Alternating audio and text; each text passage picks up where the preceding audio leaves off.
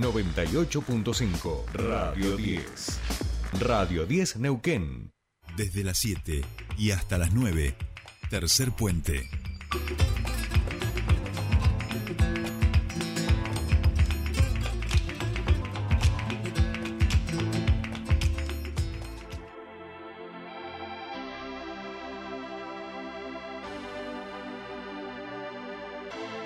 No entiendo por qué llaman si antes nadie llamó.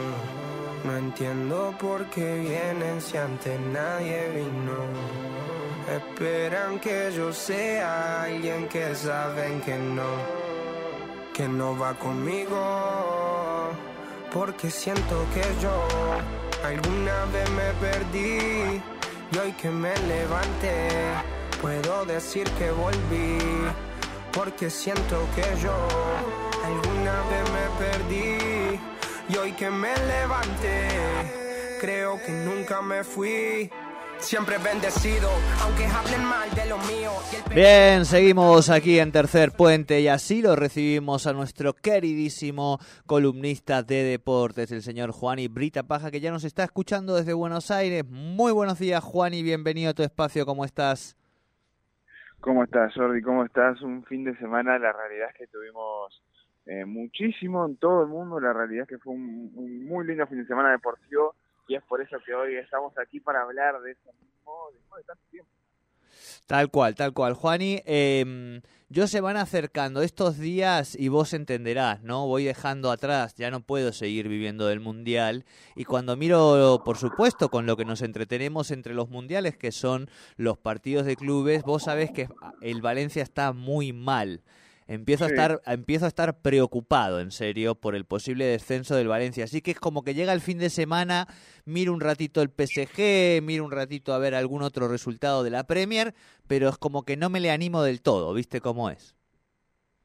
Y eh, suele pasar, suele pasar, yo de bien como vos lo decís, la realidad es que eh, no está pasando un momento lindo, pero para nada hoy en día en Valencia, en la Liga Española, vos mismo lo estás eh, desenglosando, ¿no? Hoy en día el Valencia se encuentra en la posición número 18 con 30 unidades de la tabla española, que en la jornada número 30, es decir, este mismo fin de semana, le ganó al Elche aún así y no pudo salir de esa misma zona. Tiene los mismos puntos que la Almería, por ejemplo, pero lo que tiene positivo estos últimos partidos, primeros partidos en realidad, es que en general justamente mantienen un momento en el que de a poquito van intentando tener un lineamiento en los puntos, la parte baja de la tabla, en la Liga Santander por lo menos, porque vemos que el último, que es el Elche, tiene 13, pero aún así es el Español, que está 19, tiene 28, Valencia 30, en este caso justamente en el puesto número 18, y luego tenemos Almería con 30, Getafe con 31 y Cádiz con 32, por ende hay un margen de error importantísimo para los demás equipos y eso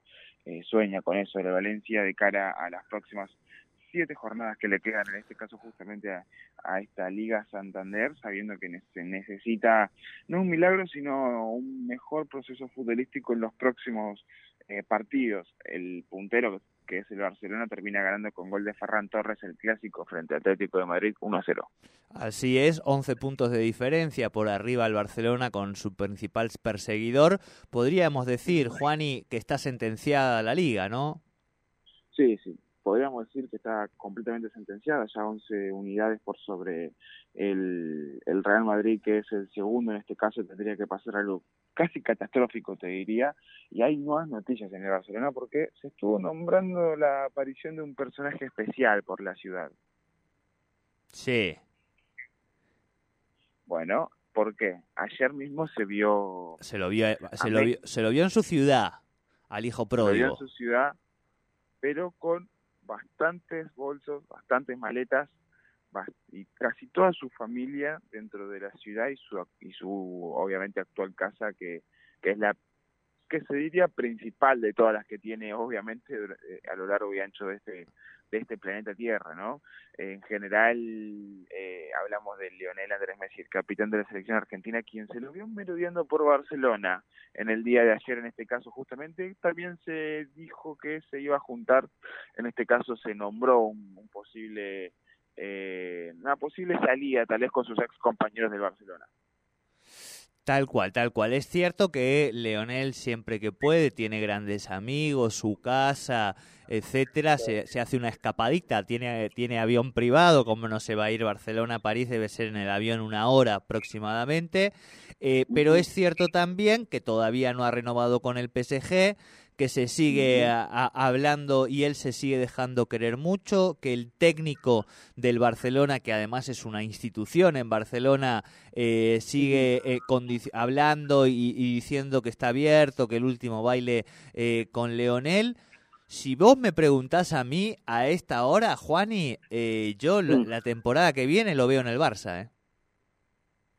Sería, sería, creo yo lo ideal, ¿no? Porque el Barcelona está repuntando su nivel y si quiere competir en Europa va a tener que, poder tener a jugadores grandes como Lionel Messi, que no solamente es eh, hoy el mejor jugador del mundo, sino que necesita eh, obviamente la viveza de un jugador grande, también la experiencia del mismo, porque obviamente para competencias internacionales lo que más se necesita son ese tipo de, de experiencias para saber justamente qué hacer en momentos claves.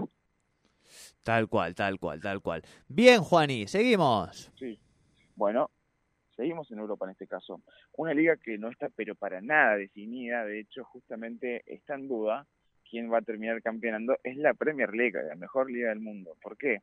Se estuvo disputando, Jordi, eh, la jornada número 32 de 38 posibles en Inglaterra, en las que ni el Manchester City, ni el Manchester United, ni el Brighton jugaron sus partidos correspondientes, en este caso justamente. Tampoco el Chelsea porque tenía que jugar frente al Manchester United, pero estos tres no lo hicieron porque tenían que disputar la semifinal de la FA Cup en Wembley, en Londres, en este caso justamente uno de los estadios más míticos del deporte sin lugar a dudas. Pero primero vamos a ir con la Premier League. La Premier League en este caso, como bien lo dije, estuvo disputando la jornada número 32 de esta temporada 2022-2023 en la que empezó con el puntero, que tendría que, obviamente, tal vez recibir al equipo más débil de la liga, que es el Southampton, y que a su vez esperaba un trámite por parte del Arsenal, que viene sin poder ganar después de tres partidos en este caso. De hecho, empezó perdiendo este encuentro, fue perdiendo 3 a 1, lo logró empatar 3 a 3, pero la noticia que hay en base a este empate es la punta del torneo, porque por ahora es puntero el Arsenal con 75 unidades. Segundo está el City, pero con 70 unidades y el Arsenal tiene dos partidos más. No obstante a eso, este miércoles se enfrentan el Manchester City y el Arsenal, en el que creo yo va a ser el partido del año en la Premier League, sin lugar a dudas, va a marcar una antes y un después en el que pueda llegar a campeonado, el que pueda llegar a tener un momento anímico mucho mejor del que está viviendo en este caso. Tal cual, tal cual. Eh, muy linda también este, está la definición de, de, la Premier en estos momentos y vamos a ver cómo, cómo evoluciona, pero realmente se, se está poniendo muy linda. ¿eh?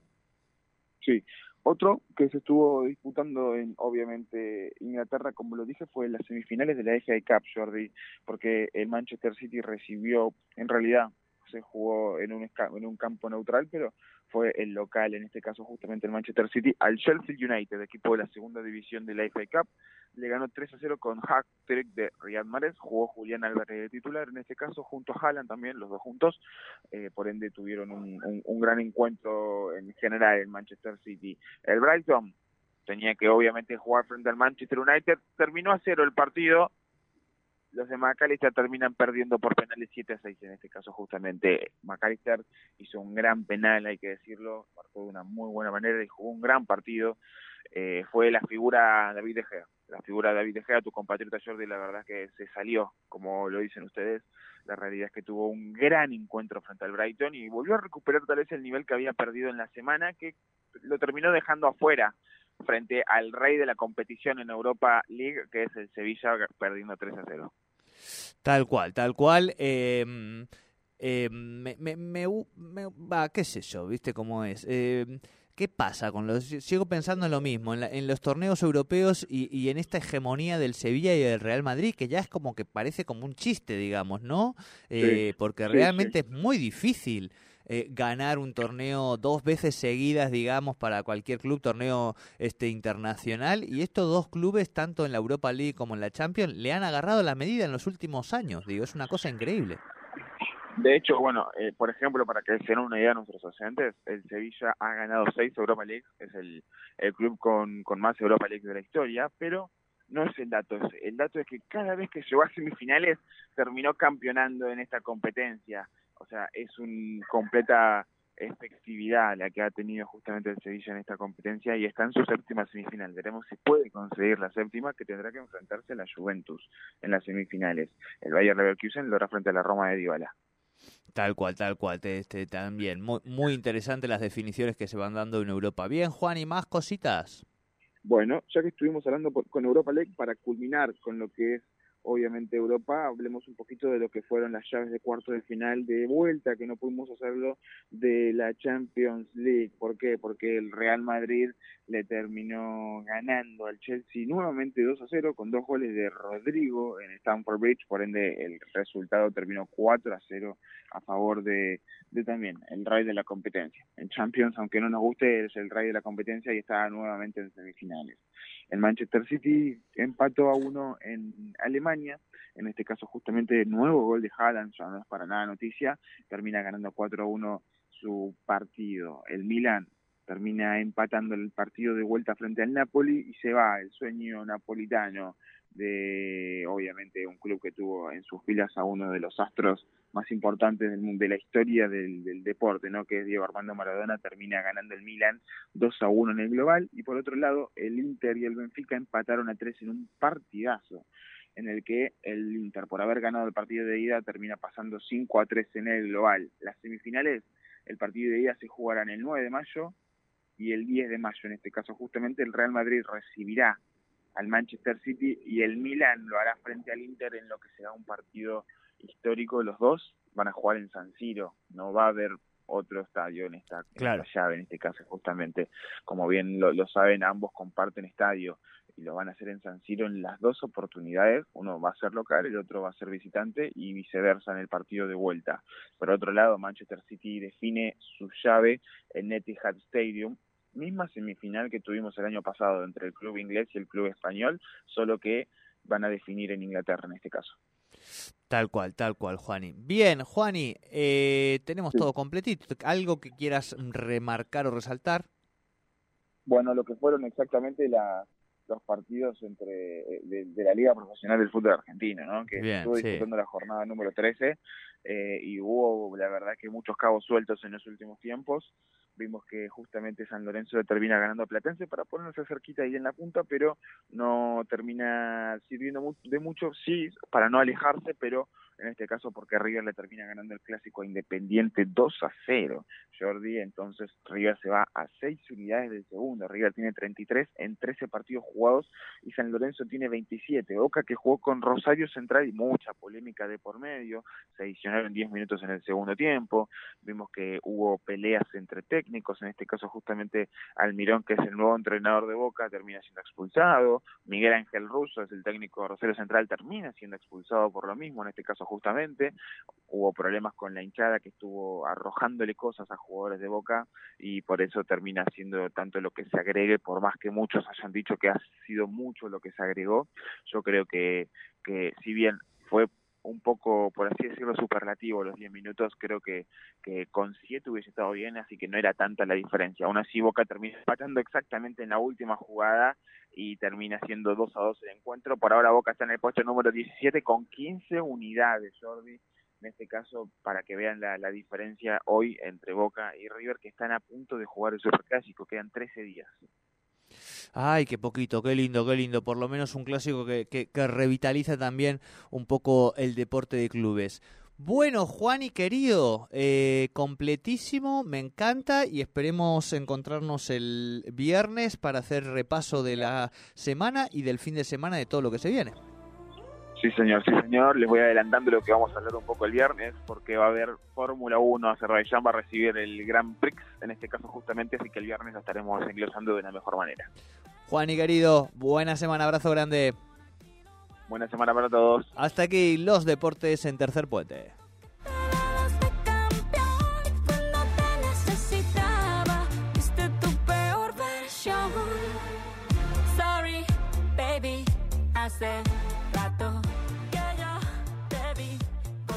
Auspicia Iruña, concesionario oficial Volkswagen en Neuquén y Río Negro. Y Pan American Energy, energía responsable.